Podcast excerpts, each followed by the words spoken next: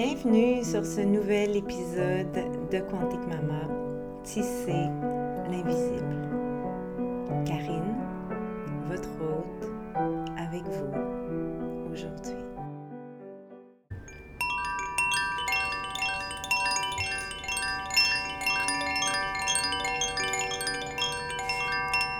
Hola!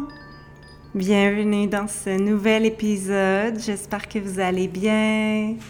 Je vous retrouve aujourd'hui en pleine semaine mondiale des doulas 2022. Je suis super inspirée. J'avais hâte de prendre mon micro. Évidemment que je vais dédier cet épisode aux doulas, à ces fées, ces magiciennes, ces sorcières, ces porteuses d'espace à travers le monde qui font du bien à leur communauté. Ah, wow! Vous le savez, j'ai un amour, un respect infini envers les douleurs. Je les célèbre au quotidien. Euh, j'en ai même euh, dédié une grande partie de ma vie après mes deux décennies d'expérience à côtoyer les naissances, d'abord comme doula, ensuite comme sage-femme. Euh, j'en ai ouvert une école, co-créé une école, l'école Quantique Doula, qui est très active depuis janvier 2000. 21. Donc, ça a fait un an euh, en janvier passé que l'école est officiellement ouverte, qu'elle euh, accompagne des personnes dans leur devenir doula. Je vous en ai parlé souvent et je vais continuer de vous en parler parce que dans toutes les cellules de mon être, dans toute euh, mon identité aussi de de sage-femme, porteuse d'espace. Euh, je crois que les doulas sont nécessaires en notre monde, qu'on en a besoin de plus, plus, plus, plus partout, dans tous les villages, à tous les coins de rue, pour vraiment dynamiser, enrichir notre humanité. Je suis une personne qui est très conséquente. Alors, j'ai rapidement su, euh, quand je suis devenue blogueuse, quand j'ai commencé à animer mon séminaire dans les maternités un peu partout, euh, j'ai rapidement su que j'allais un jour ouvrir une école de doula. Je pensais pas que ça allait arriver aussi vite, mais euh, c'est, ça fait partie des nombreux cadeaux que j'ai reçus euh, avec l'envol de notre fils Evan, qui m'a inspiré la création de cette école parce que je voulais le faire depuis longtemps, puis il savait, puis aussi parce que, parce que, ben ma foi, ça me gardait en vie à travers euh, le tissage de ces premiers mois, ces premières deux années bientôt à tisser avec l'invisible. donc voilà, pour euh, les personnes que ça intéresse, je vais vous le répéter. Je pense que je l'ai dit déjà dans mon dernier épisode. Euh, les inscriptions pour la quatrième cohorte, dont, la rentrée est prévue en septembre 2022, vont ouvrir dans exactement un mois, euh, vers la fin avril je pense que c'est autour du 24 ou du 25 avril. Donc, stay tuned si ça vous intéresse. Je vais sûrement vous en reparler si je fais d'autres épisodes d'ici là. Allons-y, plongeons dans le sujet du jour, dans ce billet que j'ai écrit en 2018. Donc là, ça, va faire quatre ans en juin prochain. Excusez euh, l'auto qui klaxonne dehors.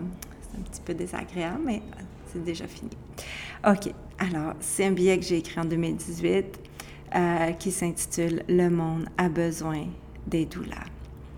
Et bon, je l'ai dit déjà en introduction à cet épisode, euh, je veux vous dire qu'en 2018, quand j'ai écrit ce billet, je l'ai vraiment écrit euh, et dédié au doula périnatal.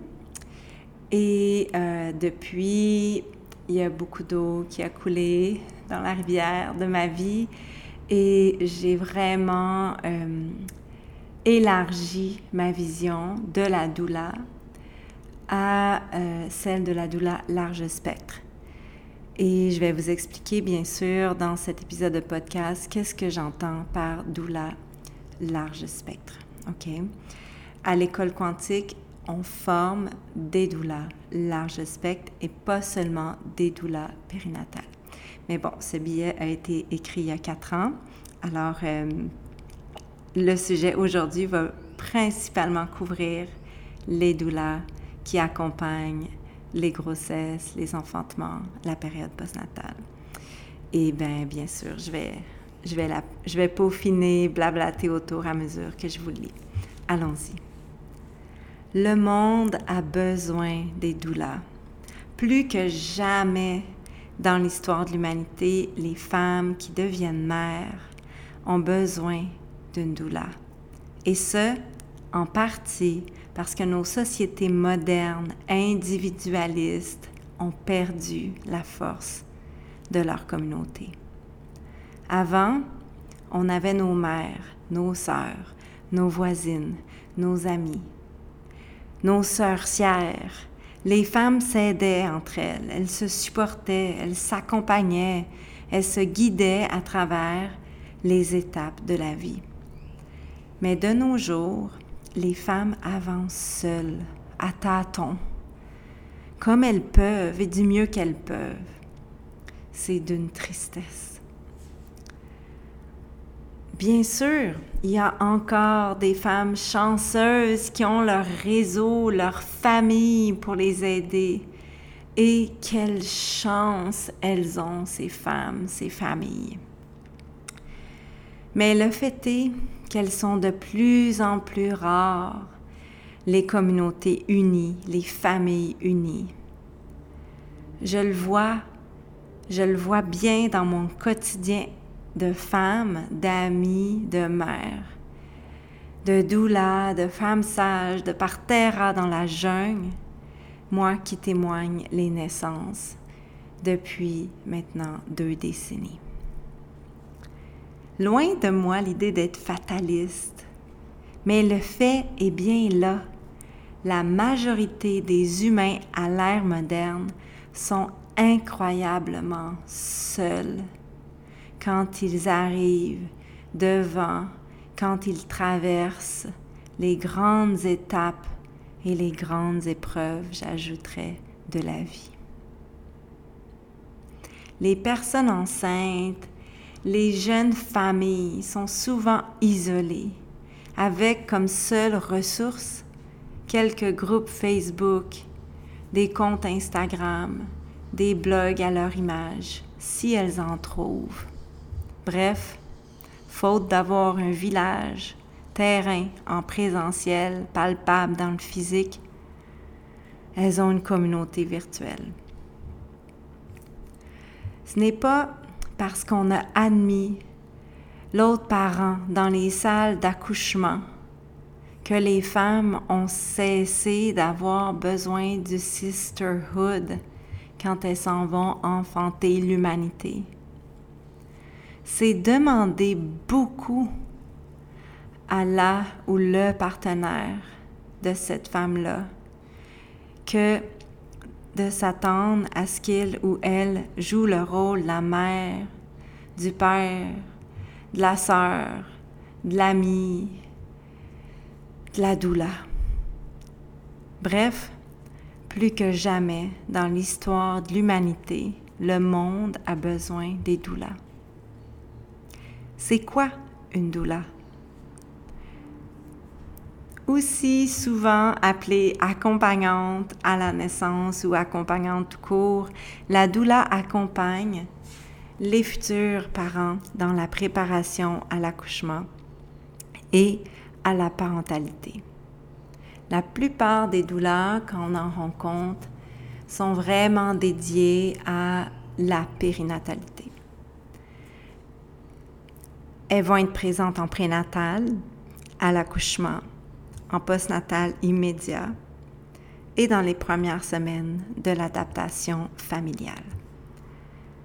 Bref, la doula, c'est comme une petite fée, une bible d'informations, de sagesse, comme une mère, une sœur. Elle n'a pas les connaissances médicales d'un médecin ou d'une sage-femme, ce qui est tant mieux parce que de toute façon, c'est pas pas sa mission d'avoir ces connaissances-là. La doula, c'est plutôt une ressource d'amour, de bienveillance, de conviction, de douce sagesse. Et bien sûr, dépendamment de, sa formation, euh, c'est le cas des doulas qui, qui font l'école quantique, les doulas euh, souvent ont énormément de connaissances en lien avec la physiologique, la science, les données probantes. Ce qu'on appelle vraiment une posture entre science et sacré. Donc à la fois, elle porte euh, cette capacité d'être simplement là, de porter l'espace, mais aussi d'offrir des rituels, si c'est le, le, souhait de la famille, et des informations scientifiques basées sur les données probantes. La doula moderne joue à la fois le rôle de l'ami, la sœur, la mère qu'on n'a pas quand on devient mère, père, en plus de nous partager des informations pertinentes et même audacieuses sur la naissance.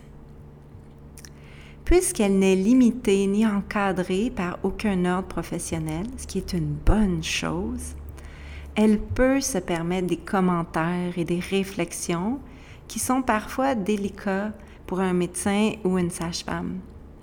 Ce qui permet alors aux futurs parents de pousser encore plus loin la réflexion sur ce qu'ils veulent vraiment pour eux en ce qui concerne leur expérience d'enfantement.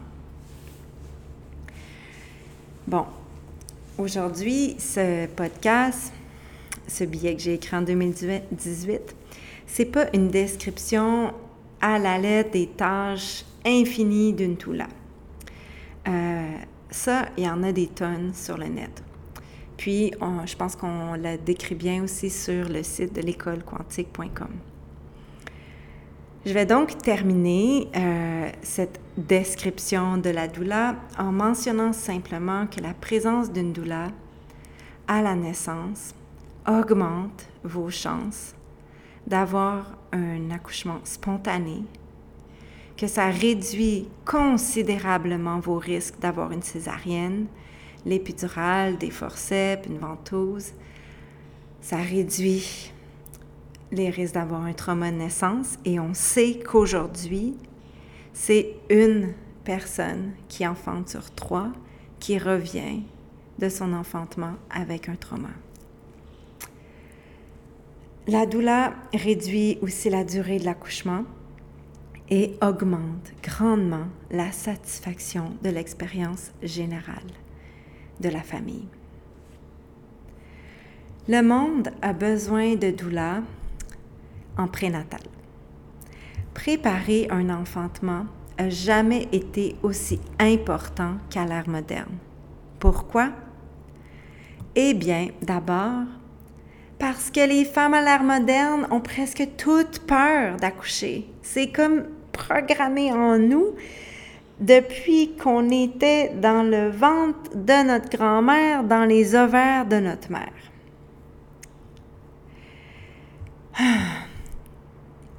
Les femmes se racontent plus la naissance comme un processus normal. Fini le temps où la personne enceinte de ses dix lunes se faisait raconter la naissance comme un poème par sa mère en faisant la vaisselle. Ah, tu vas voir, ça va faire mal. Mais c'est pas si terrible que ça. Je l'ai fait, ta grand-mère l'a fait, donc tu vas le faire, il n'y a pas bien le choix. C'est l'histoire de l'humanité. Une autre bonne raison de se préparer à accoucher à l'ère moderne, c'est qu'on s'en va presque en guerre quand on s'en va accoucher de nos jours et qu'on veut vivre un accouchement naturel. Je m'arrête ici, je vais prendre une gorgée d'eau.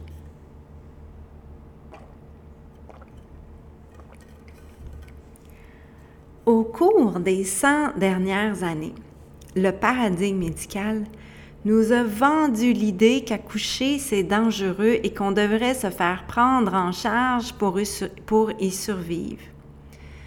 Donc, quand on décide d'enfanter autrement qu'avec une soumission aveugle au modèle technocratique, patriarcal, médical de la naissance, eh bien, il faut savoir à quoi on a affaire et qu'est-ce qu'on veut et qu'est-ce qu'on ne veut pas dans ce modèle-là. Quand, quand on ne connaît pas les risques d'une induction du travail, d'une admission trop précoce en maternité avant, par exemple, une dilatation de 5 cm, quand on ne connaît pas les risques de la péridurale, de la position couchée, de la poussée dirigée, du end-zone à outrance, eh bien, on ne peut pas savoir qu'on ne veut pas ces interventions-là d'emblée. Puis quand on est rendu dans la gueule du loup, ben c'est un peu tard pour réaliser qu'on est dans la gueule du loup puis qu'on n'a pas envie de se faire bouffer par le loup. C'est là que la doula en prénatal arrive avec sa médecine, avec tous ses possibles qu'elle va mettre devant la famille. Son rôle va être d'informer sur les différentes interventions, leur utilité dans certains contextes et leurs risques dans d'autres. Après, comme parents qui s'en vont enfanter, vous êtes plus en mesure de faire vos choix, de mettre vos limites et de découvrir vos propres convictions, vos propres valeurs, vos propres souhaits. Ainsi, euh, non, c'est pas ça, c'est aussi si on ne sait pas qu'accoucher, ça peut être le fun, qu'on peut même avoir un orgasme en accoucher. Alors, on ne découvre pas comment on peut arriver à sécréter les bonnes hormones pour faire de l'expérience de la naissance un moment de jouissance extrême. Bon, loin de moi l'idée de vous faire croire qu'en embauchant un doula, vous allez jouir en accouchant. Mais en tous les cas, la doula devrait pouvoir vous expliquer quoi faire pour favoriser un enfantement en puissance, en conscience, en, en confiance dans un environnement favorable où vos hormones d'enfantement vont être à l'apogée et dans ce genre d'enfantement, ben, il y a de fortes chances qu'à un moment donné, pendant quelques contractions ou peut-être toute la durée du travail, vous, vous viviez cette béatitude, cette cette sensation orgasmique de bonheur qu'on peut toucher quand on met au monde un enfant. Et là, dans le biais, comme bonne blogueuse que je sais être parfois, je vous parle de ma préparation virtuelle à la naissance qui peut aussi vous aider à préparer ce type d'enfantement en conscience, confiance et puissance. Euh, Le monde a besoin de doula à l'enfantement. L'OMS a publié en 2018 ses nouvelles recommandations intrapartum et celles-ci euh, stipulent à l'époque qu'il ne faut plus seulement viser la diminution de la mortalité morbidité périnatale, mais plutôt et avant tout, pour arriver à viser, à, diminuer la mortalité morbidité, il faut avant tout viser l'émancipation des femmes qui enfantent.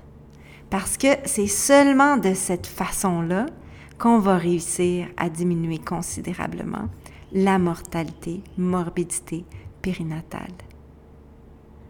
C'est tellement logique. Si on travaille en amont, par l'éducation, par la prévention, par euh, cette façon d'offrir aux personnes qui enfantent des environnements respectueux, favorables, qui soutiennent d'abord et avant tout la physiologie de l'enfantement, c'est clair qu'on va avoir plus de femmes qui s'en vont enfanter, qui sont en santé, des grossesses normales, des bébés qui vont bien, qui savent se mettre au monde, et donc des issues néonatales maternelles favorables. En fait, rares même sont les médecins, sages-femmes et infirmières qui ont lu ces recommandations toutes fraîchement sorties du four en 2018.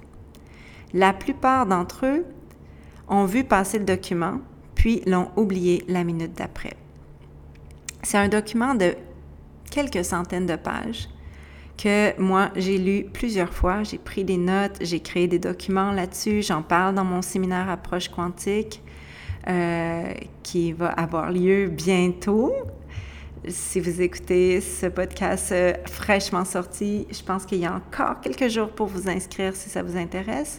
En fait, tout mon séminaire Approche quantique de la naissance est vraiment inspiré de ces recommandations parce que j'ai écrit la première édition du séminaire en 2018. Mais tout ça pour dire que euh, bien que ce document est écrit par l'OMS, publié, je pense qu'il est publié une fois par dix ans, euh, et il est vraiment destiné aux médecins, aux sages-femmes, aux maternités dans le monde, euh, aux maisons de naissance. La plupart de ces maternités, ces maisons de naissance, tout ça, vont pas prendre le temps de faire un résumé de ça. Mais bon, moi je le fais, puis il y en a d'autres qui le font, puis bien sûr, euh, il y a des maternités qui le font, des maisons de naissance qui le font, puis tu sais, je veux dire, il n'y a pas que. Je n'ai pas que des critiques à faire en ce sens, mais tout ça pour dire que euh, c'est extraordinaire, ce document-là. Et je l'ai lu pour vous, et tous mes propos, tous mes podcasts, tous mes écrits, tout ce que je crée, tous mes cours sont inspirés de ça, et c'est ça que je veux dire quand ce que j'offre au monde est entre science et sacré. Donc, même si l'OMS répète à chacune des 200 pages de ce document absolument fantastique, euh, eh bien, il est loin en cours, il est, loin encore le jour où les femmes seront réellement respectées et encouragées dans leur émancipation de l'enfantement entre science et sacré. C'est pour ça que ça vous prend une doula si vous planifiez un enfantement. Surtout si vous planifiez un enfantement en maternité, niveau 1, 2 ou 3. Cela dit, je pense que même quand on prépare un enfantement en maison de naissance, on devrait avoir une doula. Parce que malheureusement, ben, les faits sont là. Il y a une médicalisation des sages-femmes. Et, euh, ben, qu'est-ce que tu veux? Plus les années passent, plus euh, le nombre de sages-femmes authentiques ancestrales, malheureusement, diminue. Et donc, je pense que la doula vient un peu euh, éponger cette triste réalité avec sa posture qui est vraiment authentique, au service de, dans la générosité du temps, euh, de sa présence, chose que les sages-femmes peuvent de moins en moins faire parce qu'on leur en demande de plus en plus, malheureusement. À l'hôpital, la doula vous proposera par exemple le ballon, le bain, le banc de naissance, des massages, des points de pression. Euh, elle vous accompagnera à chaque contraction s'il le faut, en vous rappelant de profiter de vos pauses, en déposant une serviette froide sur votre cou. Elle sera là pour vous dire que c'est normal de vouloir l'épidurale à ce stade-ci parce que vous êtes à l'hôpital puis que c'est juste l'autre côté de la porte mais que vous n'en avez pas besoin pour vrai. Même si vous la voulez, elle va vous rappeler ces discussions que vous avez abordées en prénatal, puis vous allez vous rappeler, ah oui, c'est vrai, c'est normal que je la veuille. Puis là, ce qu'il faut, c'est que je me, que je, je sois toute molle, que je fasse avec mes lèvres, puis vous allez le faire avec elle, puis elle va le faire avec vous, puis elle va chanter les sons avec vous s'il faut, puis elle va être là, puis elle va tenir votre main, puis elle va regarder votre partenaire dans les yeux, elle va lui sourire, elle va lui donner de l'eau, etc., etc. Grâce à elle, vous allez vous ressaisir. Puis vous allez arrêter de penser à, cette péridurale qui est juste l'autre côté de la porte, pleine de fausses promesses au fond vous allez vous rappeler tous les effets négatifs d'une péri non nécessaire en travail. vous vous souviendrez à ce moment précis qu'au fond, vous voulez la péridurale parce que c'est votre sommet dans le vortex. C'est la fragmentation, la transition, la, euh, la phase de désespérance. Et qu'à ce stade-là, ben c'est normal, toutes les femmes pensent à une porte de secours.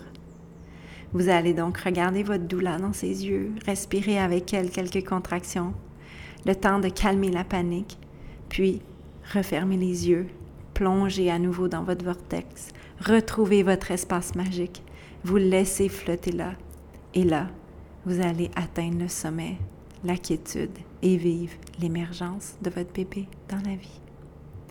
Quand bébé arrivera, votre douleur appellera votre partenaire qu'il ou elle a un rôle à jouer. Et grâce à elle, il, à sa lucidité, s'il le faut, il va se souvenir, elle va se souvenir de dire au médecin Non, coupez pas le cordon, on vous l'a dit. On ne veut pas que vous coupez le cordon avant que le placenta soit sorti ou avant au moins cinq minutes. On vous en avait déjà dit, puis là, vous prenez vos ciseaux dans vos mains, c'est non, vous coupez pas le cordon. Et grâce à elle, la doula, qui en un regard, un petit signe de la tête ou quelques mots dans l'oreille de votre partenaire, vous allez pour toujours remercier votre chérie d'avoir protégé votre bébé dès son arrivée et de lui avoir permis de commencer à vivre sa vie avec la totalité de son sang sacré. Et si jamais le médecin vous dit, mais là, vous êtes fou, il va se vider de son sang, votre bébé, il va se vider de son sang dans le placenta, vous allez savoir, grâce à votre douleur, que c'est faux, parce qu'elle va vous avoir expliqué que le, bébé reçoit autant de sang s'il est 10 cm au-dessus, au-dessous. Et qu'est-ce qu'il y a 10 cm au-dessus ou au-dessous du placenta? Ben, c'est votre ventre, c'est vos seins, votre poitrine. Puis là, je ne le dis pas dans l'article, mais je vais blablater un peu sur ce point-là. Parce que, curieusement, même, moi, je l'ai entendu euh, dans mes années de pratique comme sage-femme, même à la toute fin, euh, en 2018, euh, je pratiquais encore à ce moment-là. Et euh, je me souviens de l'avoir entendu d'une jeune gynéco que je respecte énormément et qui est vraiment extraordinaire. Et j'espère qu'elle dit plus ça aujourd'hui, de dire, ben là, il va se vider de son sang. Et moi, dans mon, mon aplomb que j'ai parfois, de lui, de lui dire, voyons donc, ça n'a pas de sens, qu'est-ce que tu viens de dire là, tu sais, ça n'a pas d'allure. Il va pas, le bébé va pas se vider de son sang. Tu sais, si, si c'était l'histoire de l'humanité que les bébés se vident de leur sang, euh, on serait pas là aujourd'hui à parler de ça, là, tu sais. Puis, j'ai entendu ça de nombreuses fois. Et euh, j'ai cherché des explications, tout ça. Puis, il faut savoir que Dans le cordon ombilical, il y a deux artères, une veine. OK? Les artères ombilicales ramènent le sang du bébé au placenta. Et euh, ce sang-là, c'est le sang désoxygéné qu'on appelle, qui est rempli un peu comme des déchets à éliminer. Donc, il y a deux artères qui font ça. Et il y a une veine qui amène le sang oxygéné du placenta au bébé. Donc, il faut comprendre que le placenta, pendant la grossesse, c'est un peu comme le poumon du bébé, pas que, mais entre autres, et il respire pour le placenta, euh, pour le bébé qui ne respire pas encore via ses poumons. Quand le bébé naît et prend euh, son premier souffle, euh, ça envoie toutes sortes de messages dans le corps que je vous explique pas ici. Et euh, ce qu'on sait, c'est que les deux artères ombilicales vont être complètement refermées environ 30 à 45 secondes après la naissance. Euh, parce que c'est logique. Le bébé, maintenant, puisqu'il respire après 30-45 secondes, ben, il n'y a plus besoin d'envoyer son sang désoxygéné dans le placenta, puisque maintenant, ses poumons se, se chargent de, faire le travail. Cependant, la veine ombilicale qui amène le sang oxygéné du placenta au bébé, elle va rester ouverte pendant de nombreuses minutes. Et euh, on a de la science qui nous dit, bon, tu sais, après cinq minutes, le bébé a reçu tout son sang, tout ça. Laissez-moi vous dire que j'en doute de ça parce que c'est pas rare qu'on va voir qu'après cinq minutes, le, cordon pulse encore. Et, euh, et même, tu sais, j'ai déjà vu des, des cordons pulser, parfois même une demi-heure après la naissance. Donc, tant que le placenta n'est pas décollé de la paroi utérine, ce qui peut parfois prendre jusqu'à une demi-heure, 45 minutes, si on respecte la naissance, bien, la veine ombilicale continue de, permettre au sang du placenta de complètement aller dans le bébé. Et ça, c'est super beau. Et euh, je pourrais extrapoler ici avec toute cette notion énergétique. Euh, j'en parle quand je parle du placenta lotus et tout ça. Et, et même, euh, j'ai envie de vous dire que, si le bébé, moi j'y crois, et là, appelez-moi perché si vous voulez. De toute façon, j'ai déjà été perché, pendu à un poteau dans une autre vie, j'en suis certaine. Euh, je sais que je suis perchée, j'en suis fière. Donc là, euh, je, vais vous, je vais vous dire quelque chose de vraiment perché. Je crois et euh, c'est ce pourquoi j'encourage la pratique du placenta lotus, que au-delà du sang, le cordon ombilical permet euh, le transfert énergétique du chi, c'est cette, énergie vitale euh, qui est dans le placenta jusqu'au bébé. Et c'est pour ça que j'encourage le placenta lotus dans ma clientèle. Et je pense que malgré le fait que les artères ombilicales sont complètement refermé puis qu'il n'y a plus d'échange sanguin du bébé au placenta après environ 30-45 secondes. Je pense que si on respecte le, c'est vraiment la physiologie, puis qu'on attend le bon moment pour faire un clampage optimal si on décide de couper le cordon, bien, si le bébé a accumulé des, des peurs, des angoisses pendant sa naissance, il peut euh, les évacuer par, par justement le canal énergétique de ses artères ombilicales, puis les s'en libérer.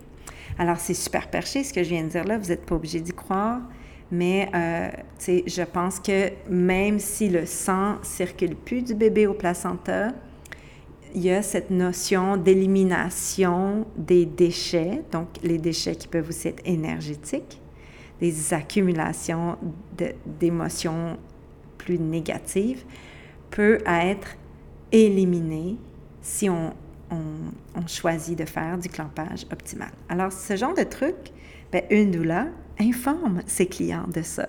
Et donc, on s'en va enfanter informé. Euh, en post-natal immédiat, quand viendra le temps d'allaiter le bébé pour la première fois, vous ne serez pas seul si votre doula est là.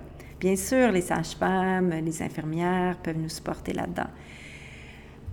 Euh, mais la doula aussi.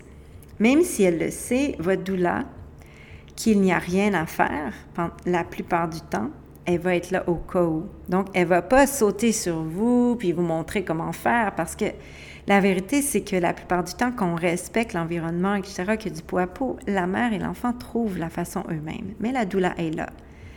Elle va être là pour rappeler les bases d'une bonne prise du sein au besoin et surtout, elle n'oubliera pas de vous offrir un petit jus pour célébrer votre victoire et assoupir votre soif que vous ne sentez pas trop obnubilé par votre nouveau-né. Bref, à l'accouchement, la doula a sa place. Elle est la mère, la grand-mère, l'amie, la sœur, celle qu'on avait autrefois quand on enfantait nos enfants, et ce, depuis que le monde est monde. Hmm. Le monde a besoin de doula en postnatal. Les nouveaux parents n'ont jamais été aussi seuls qu'à l'ère moderne.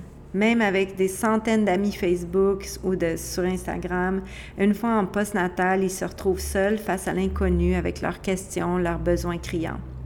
Alors que dans les dernières semaines de sa grossesse, la future mère recevait constamment des messages pour lui rappeler qu'elle n'avait pas encore accouché ou que la date était dépassée, maintenant c'est le silence radio. Une fois que le bébé est né, qu'on a publié sa photo, que tout le monde a écrit son félicitation ou qui est venu nous donner les cadeaux, plus personne. alors que son périnée pique, brûle sous les pointes qui fondent et le chou et que le chou dans sa brassière cuit en 30 minutes tellement ses seins sont pleins de lait, la nouvelle mère n'a jamais eu autant besoin d'être soutenue et pourtant elle est seule. Alors qu'il y a quelques jours, personne ne se gênait pour la harceler sur son fil Facebook ou dans son WhatsApp. Quoi, t'as pas encore accouché? Là, en post-natal, personne ne daigne venir lui préparer une bonne soupe, faire sa vaisselle ou l'écouter raconter son histoire. C'est là qu'arrive la doula, avec son sourire, fier, ses yeux pétillants, qui la célèbre, peut-être encore un peu cerné de l'accouchement, mais on s'en fout. Elle arrive pour visiter la famille, l'écouter, lui faire un soin rebozo, une bonne soupe, un massage. Elle a peut-être même apporté des muffins, peut-être même qu'elle va amener les enfants jouer au parc. Peu importe, elle est là pour ce dont la mère, le père, la famille aura besoin ce jour-là, les jours d'après, les semaines d'après. C'est tellement précieux. Oui, mais Karine, une doula, ça coûte de l'argent, non? Évidemment que ça coûte de l'argent, une doula. La doula, elle doit bien nourrir sa famille, elle aussi. En fait, je trouve que les doulas sont si peu payés. Et, euh, ouais, sont si peu payés, si peu célébrés, si peu reconnus parce que, avouons-le, c'est un métier qui est nouveau, qui est en émergence. Hmm. Et pourtant, elles apportent tant. Au Québec, en 2018, les doulas chargeaient en moyenne 450 à 750. Je ne sais pas si c'est comme ça encore aujourd'hui. Je trouve que c'est aberrant, que c'est pas assez pour tout le travail et le cœur qu'elles y mettent, pour tout le temps qu'elles y mettent. En moyenne, un, accompagnement de doula périnatal si on compte la prénatale, toute la préparation, les rencontres, toutes ces semaines de garde, euh, cette présence à l'accouchement, ce post-natal, moi j'estime que c'est au moins une trentaine d'heures. Euh, donc imaginez 30 heures à 450, 750 dollars. On n'est même pas dans du 25 dollars de l'heure là. Les doulas, c'est des spécialistes de l'accompagnement. C'est pas euh, juste des, personnes qui sont fines là puis qui savent cuisiner des bons muffins, OK? Les doulas qui ont fait l'école quantique, ils ont fait une formation de 10 mois qui dépasse 200 heures de visionnement de vidéos, de présence live en webinaire, en Zoom, j'oserais dire qu'avec toutes les replays vidéo qu'elles font, ça doit approcher les 300 heures. Ça vaut de l'or. Euh, ça vaut ça vaut quelque chose. Puis pas juste une tarte aux pommes ou un poulet, si vous avez des poules. Euh, donc, je vais continuer. Si un suivi leur demande en moyenne tu vois, là, je suis plus généreuse encore. 40 à 60 heures. Cela ne fait au maximum que 15 pièces de l'heure. Bref, je considère tout à fait raisonnable qu'une bonne doula, bien formée, d'expérience, avec une posture juste, excusez, humble, OK? Vraiment là, tu sais, dans sa posture de doula, qu'elle demande entre 800 et 150, 1500 euh, dollars ou euros, c'est un minimum. OK? Bien sûr, dépendamment de la clientèle que vous allez servir, etc., vous allez ajuster. Mais euh, si vous voulez engager une doula, attendez-vous à devoir investir au moins 800 à 1500. OK? Euh, et je connais des douleurs qui vont même aller jusqu'à charger 3000 dollars parce que là-dedans, elles vont offrir la séance photo, grossesse, euh, accouchement, postnatal, peut-être même un montage vidéo. Elles vont faire l'encapsulation du placenta. Euh, elles vont organiser un mother blessing, etc. Donc, ça dépend vraiment de le, le menu, puis qu'est-ce que le client va prendre dans le menu. Et c'est là que j'arrive avec cette notion plus de doula large spectre.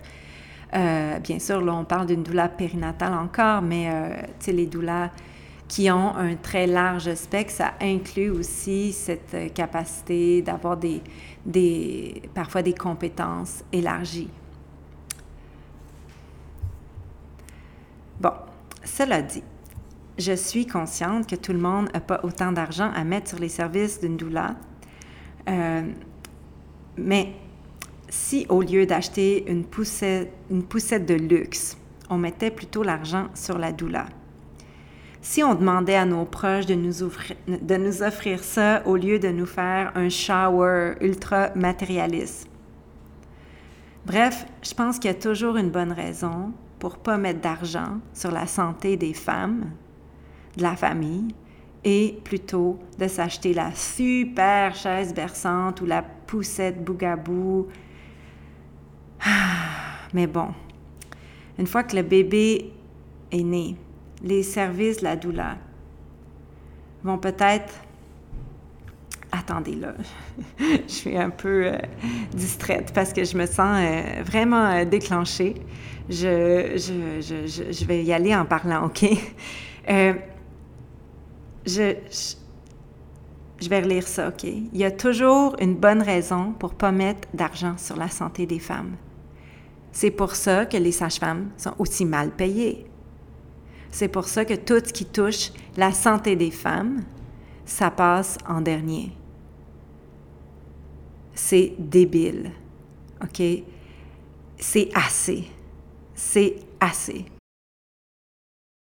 Tout ça pour dire que quand on est enceinte, il y a toujours des bons arguments pour euh, pas investir pour son accouchement. Alors que on réalise pas à quel point que d'aller accoucher, de tomber dans la gueule du loup, de se faire bouffer par le loup, de sortir de là par un trauma, ça va avoir des impacts financiers sur notre famille, notre couple, toute notre vie. J'accompagnais euh, une femme dans le debriefing d'un trauma dernièrement, puis elle me racontait euh, l'accouchement traumatique qu'elle a vécu, etc. Puis c'était complètement débile, violent. Euh, c'est vraiment, c'était un viol obstétrical qu'elle a vécu. Et, et, son conjoint est traumatisé de ça. Quelques semaines plus tard, elle m'apprend que son conjoint l'a quittée. Elle se retrouve dans son appartement, toute seule, avec un petit bébé, nouveau-né, un autre enfant. Euh, sa famille est détruite par cet accouchement traumatique. Il y a des impacts à ne pas investir en amont pour mettre toutes les chances de son bord d'avoir un enfantement respecté en conscience optimale. Bien sûr, la douleur va pas vous promettre d'avoir que vous n'aurez pas une césarienne à Diane, OK? Mais si vous avez une césarienne à Diane, elle va être là pour vous tenir la main, vous regarder dans les yeux quand vous allez partir en salle d'op. Elle va dire, elle va vous rappeler que vous êtes puissante, que le grand pouvoir que vous avez là-dedans, c'est de rester gracieuse. Puis vous allez y aller en vous connectant à la grâce, malgré le deuil que vous êtes en train de d'accueillir là, tu sais. Puis quand vous allez revenir en salle d'op, de la salle d'op en salle de réveil, elle va être là. Puis, dans les semaines qui vont suivre, elle va être là pour vous aider à tisser, pour vous écouter, pour débriefer, aller chercher le rapport d'opération, whatever, vous, vous, dire ce que c'en est quand on a une césarienne, comment on prépare, comment on, visualise d'avoir un AVAC d'ici un an et demi, deux ans, si on veut un autre bébé, etc., etc. Elle va être là. Et ça, ça va faire une différence dans le tissage de cette expérience qui finalement a été traumatique parce que vous ne serez pas tout seul, parce que vous avez investi en amont. Donc, la doula n'est pas en train de vous promettre un enfantement physiologique respecté, optimal, orgasmique, blabla, euh, que vous n'allez pas vivre un divorce parce que c'est dur d'avoir un enfant puis que votre couple ne survit pas à ça. Mais elle est là pour vous. OK. Donc, si vous n'avez absolument pas les moyens, ni d'une famille, euh, ni l'aide d'une famille pour engager une douleur, ben il y a, des solutions. Tu sais, des fois, on peut euh, essayer de voir si on peut, euh, par exemple, avoir une doula qui est en début de pratique ou qui est en fin de parcours de sa graduation, qui va charger moins cher, exemple. C'est sûr qu'une doula qui vient de graduer va charger moins cher qu'une doula qui a 5 ans d'expérience, par exemple. On a toutes commencé comme ça. Puis même, moi, personnellement, quand je suis devenue doula, du haut de mes petits 21 ans, fraîchement maman, euh, mes premiers accompagnements, je les ai toutes faites bénévolement. Donc, il y a aussi des doulas qui, en début de, carrière, choisissent aussi de faire des offrandes.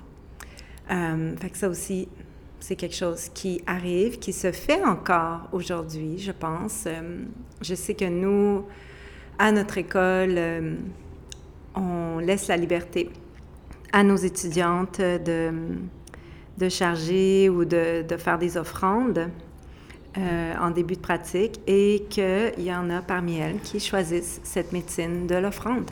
Parce que c'est une médecine en soi aussi.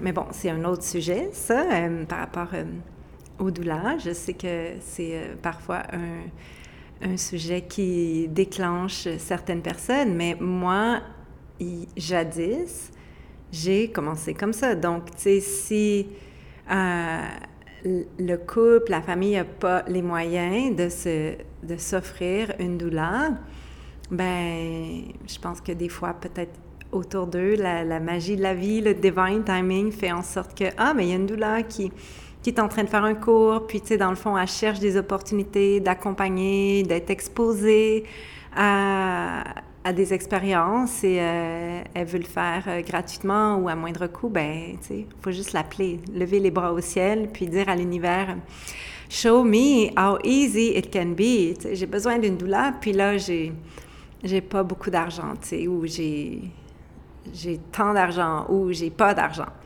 Euh, sinon, je sais que j'ai vu à plusieurs reprises des familles faire des levées de fonds et carrément dire à leur famille, ben, au lieu de nous acheter euh, la, poussette euh, top, à jour, etc., super moderne, on préférait que, que vous mettiez votre argent ensemble pour qu'on puisse s'offrir une doula.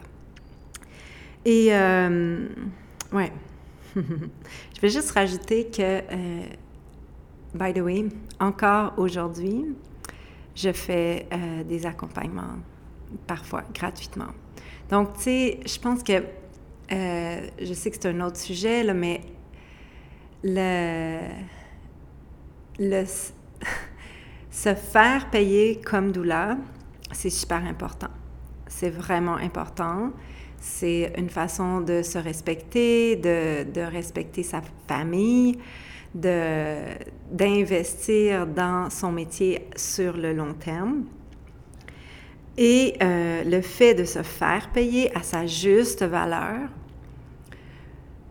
ben, ça nous permet par moment de suivre des élans du cœur, puis de faire des offrandes à des familles qui, qui ont besoin d'être portées par une douleur d'être accompagné dans un enfantement ou euh, un passage, par exemple euh, euh, un événement difficile, une maladie ou un deuil, puis de le faire gratuitement. Et moi, régulièrement, encore aujourd'hui dans ma vie, je fais ce genre d'offrande. Et ça fait aussi partie de mon discours quand mes clients me demandent combien tu charges. Je vais leur. Moi, j'ai, je, travaille avec un, range de prix, donc, euh, tu sais, je vais, je vais dire, euh, ben, dépendamment de votre capacité à payer et de votre satisfaction, quand on aura, euh, avancé, évolué, tout ça dans, dans notre aventure ensemble, vous allez voir, à la fin, surtout, c'est quoi votre satisfaction et vous pouvez me donner un prix allant de ça à ça. Et là, je, vous l'épargne les détails. Est-ce qu'on se fait payer avant l'accouchement, après, tout ça? Chacun a sa façon. Je pense que ça pourrait être un podcast en soi, euh, l'argent et la douleur. Mais euh, je trouve ça cool de, de, vous en donner un petit peu dans cet épisode quand même. Et euh, ce que je dis à mes clients qui sont parfois plus fortunés et qui peuvent m'offrir plus, c'est vraiment aller dans le spectre plus maximal de, de, mon range de prix, ben je leur dis, quand vous me dépassez ce montant-là, l'argent qui dépasse ce montant-là, pour moi, c'est de l'argent que j'évalue comme, euh, comme du quantum. C'est de l'argent qui est comme un, un donné au suivant. Parce que régulièrement, je vais offrir mon soutien à des familles sans jamais aborder le sujet de l'argent parce que parce que c'est pas approprié de le faire. Donc voyez-vous, c'est pas noir ou blanc là, la doula, il faut la payer. Les doulas doivent se faire payer. Puis après ça, ben il y a aussi tout le quantum de chaque chaque situation, chaque accompagnement qui est tellement tellement unique. Cela dit, je pense que le point important de ce, cette petite section-là, de cet épisode, c'est que c'est important d'investir en amont dans la préparation, dans l'accompagnement, dans la mise en place d'un environnement optimal. Le bébé a besoin de parents soutenus, pas d'une super nurserie au goût du jour. On s'en fout. On s'en fout de ça. Ce qu'il y a besoin, c'est d'avoir des parents qui sont bien, qui, qui se sont émancipés dans leur expérience. Et la doula permet ça. OK. Et là, je continue en disant, aimons les doulas. Parce que l'humanité n'a jamais eu autant besoin d'amour et de douleur. Et même parce que bientôt, on verra certainement apparaître aussi des douleurs accompagnant la mort, la maladie, euh, les traumas, vu l'état du monde. Et, euh. Il y a vraiment une urgence d'aimer et de reconnaître les douleurs. Puis, il y a une urgence que les médecins, les sages-femmes, les infirmières s'ouvrent aux douleurs et deviennent des alliés des douleurs, qui arrêtent de penser que les douleurs, c'est des, des imposteurs qui jouent aux sages-femmes. C'est pas le cas. Une doula ne pose pas d'acte médical, ne prend pas de responsabilité médicale. La doula est là et elle supporte à travers les passages de la vie, de la naissance à la mort, d'attitude. Et ça ne peut qu'améliorer les services que les sages-femmes vont offrir, que les médecins vont offrir, etc., etc. Ça ne peut qu'enrichir le tout. Euh, les menaces ne sont pas une menace de quoi que ce soit sinon qu'un espoir favorisant l'émancipation des femmes et des familles qui enfantent et donc une diminution de la mortalité, morbidité. Ah, surtout en lien avec la périnatalité, mais j'oserais dire avec toutes les autres portails aussi. Euh, un mot sur les douleurs large spectre, parce que je l'ai nommé euh, dans le le début de cet épisode. Puis, comme vous savez, comme je vous ai dit, l'école quantique doula euh, s'affiche comme étant une école qui forme des doulas large spectre. Qu'est-ce que ça veut dire?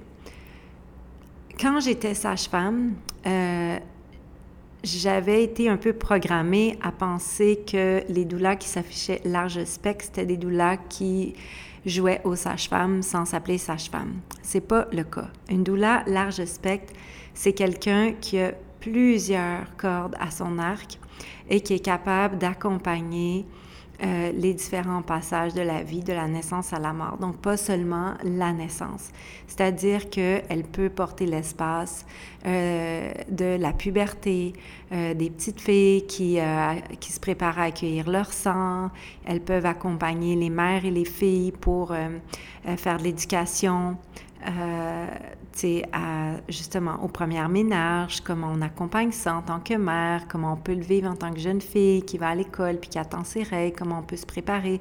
Elle peut être là pour euh, faire euh, porter des rituels, offrir des cérémonies quand, quand le sang arrive. Euh, elle peut... bon, là, je focus sur l'arrivée de l'éménage, mais après ça, tu sais, ça peut être une douleur de la mère qui a des enfants euh, qui sont adolescents, puis qui se sent overwhelmed par ça, puis qui a besoin d'être accompagnée, de ventiler. Ça peut être une douleur d'une personne qui vit un divorce ou une séparation. Euh, j'ai nommé plusieurs fois la maladie. J'ai tellement manqué d'une douleur quand Sévan était malade. Quand notre fils était malade parce qu'il y avait une maladie qui était effrayante, qui faisait peur, nos familles, nos amis ont disparu et euh, sont jamais vraiment revenus, même après sa mort. Et c'est d'une grande, grande tristesse qui fait à quelque part euh, aussi mal que le fait de vivre avec un deuil, tu sais, parce que quand tu apprends la maladie, c'est un fait. Les gens qui vivent une maladie le disent. C'est comme si le monde s'enfuit, comme s'il avait inconsciemment peur d'attraper la maladie. Donc, d'avoir une doula là-dedans pour nous aider à naviguer dans le monde médical, mais à la fois émotionnel, prendre des décisions. Est-ce qu'on est fait ce traitement-là, ce traitement-là? Wow, qu'est-ce que j'aurais aimé avoir une doula. Cela dit, quand Sévan est parti, j'ai eu des doulas. Et je vous en ai déjà parlé dans d'autres podcasts, mais pour moi, d'avoir une doula de la mort, ça a vraiment tout changé. Ça m'a permis, parce que j'en ai pas eu qu'une, mais euh, j'en ai eu plusieurs qui ont joué ces rôles de douleur. Pour nous, notre famille, ben, le fait qu'on a eu une douleur, ben, mes enfants sont pas morts de faim, sais. ils ont mangé à chaque jour, trois repas par jour, même si moi je mangeais plus. Puis moi, je suis pas morte de déshydratation parce que j'avais une douleur qui m'envoyait des textos qui, me disait, qui me servait le thé quand elle venait, qu'il fallait pas que j'oublie de boire. Parce que quand on est en deuil, il faut boire le double de liquide. Sinon, on se déshydrate, puis on vieillit encore plus vite. Et ben c'est ça. Mes douleurs, ils m'ont permis de, ils m'ont supporté dans la façon de que j'ai channelé les rituels, dans la façon dont on a navigué de vivre un deuil dans une pandémie où tout le monde a peur de tout le monde, puis où on nous propose même de brûler notre défunt sur Zoom, ce qu'on n'a pas fait, évidemment.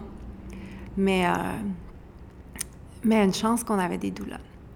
Et c'est ça, une douleur à large spectre. La douleur à large spectre, elle est aussi là pour euh, euh, porter les espaces, la préménopause, la ménopause, euh, c'est vraiment selon sa spécialité qu'elle va. Sa spécialité, c'est, faciliter, apporter différents espaces qu'elle va aller s'offrir à sa communauté pour porter ces espaces-là. Et, euh, et c'est là, je pense que quand on est une douleur large spectre, c'est surtout là que la notion de l'argent et de parfois la gratuité va, vont naviguer ensemble. Tu sais quand quelqu'un perd euh, un proche, puis qui est dévasté par la mort, et qu'on est doula, c'est comme dans notre nature d'aller offrir du support, d'aller tenir la main, d'aller déposer une bougie sur le balcon, d'envoyer des textos, etc. Et euh, on va pas demander de l'argent pour ça ça se fait pas. Ah, on peut être une douleur de la mort si on travaille dans un, un, endroit où les gens vont pour mourir. Ben là, oui, là, ça a du sens. Mais il y a des, des, sphères de la vie où on va être une doula sans être rémunéré, puis c'est correct. Puis parce qu'on explore ces sphères-là, ça va dynamiser notre signature vibratoire en ce monde comme doula, qui va faire que quand on va servir les espaces où là c'est plus à propos de, de se faire payer, bien là on va se faire payer sans aucun, aucune hésitation parce qu'on sait notre valeur, on sait ce que ça vaut, ce qu'on va offrir et l'impact que ça a dans la vie des gens. Et euh, j'oserais même dire que les gens le ressentent, le ressentent en eux. Et euh, ouais. Donc voilà, je vais m'arrêter ici. C'est quand même euh, encore un, grand épisode d'une heure. J'espère que ça vous inspire. je vais mettre dans la note le lien pour l'article si vous voulez le lien pour l'école quantique si vous euh, souhaitez aller voir notre site web, puis que vous contemplez l'idée de devenir doula. Le monde a besoin de doula. Si vous voulez devenir doula, allez-y. Je vous souhaite de le manifester, de trouver la meilleure école pour vous et d'aller éveiller cette vibration-là en vous parce que le monde en a tellement, tellement Bon, allez. Au.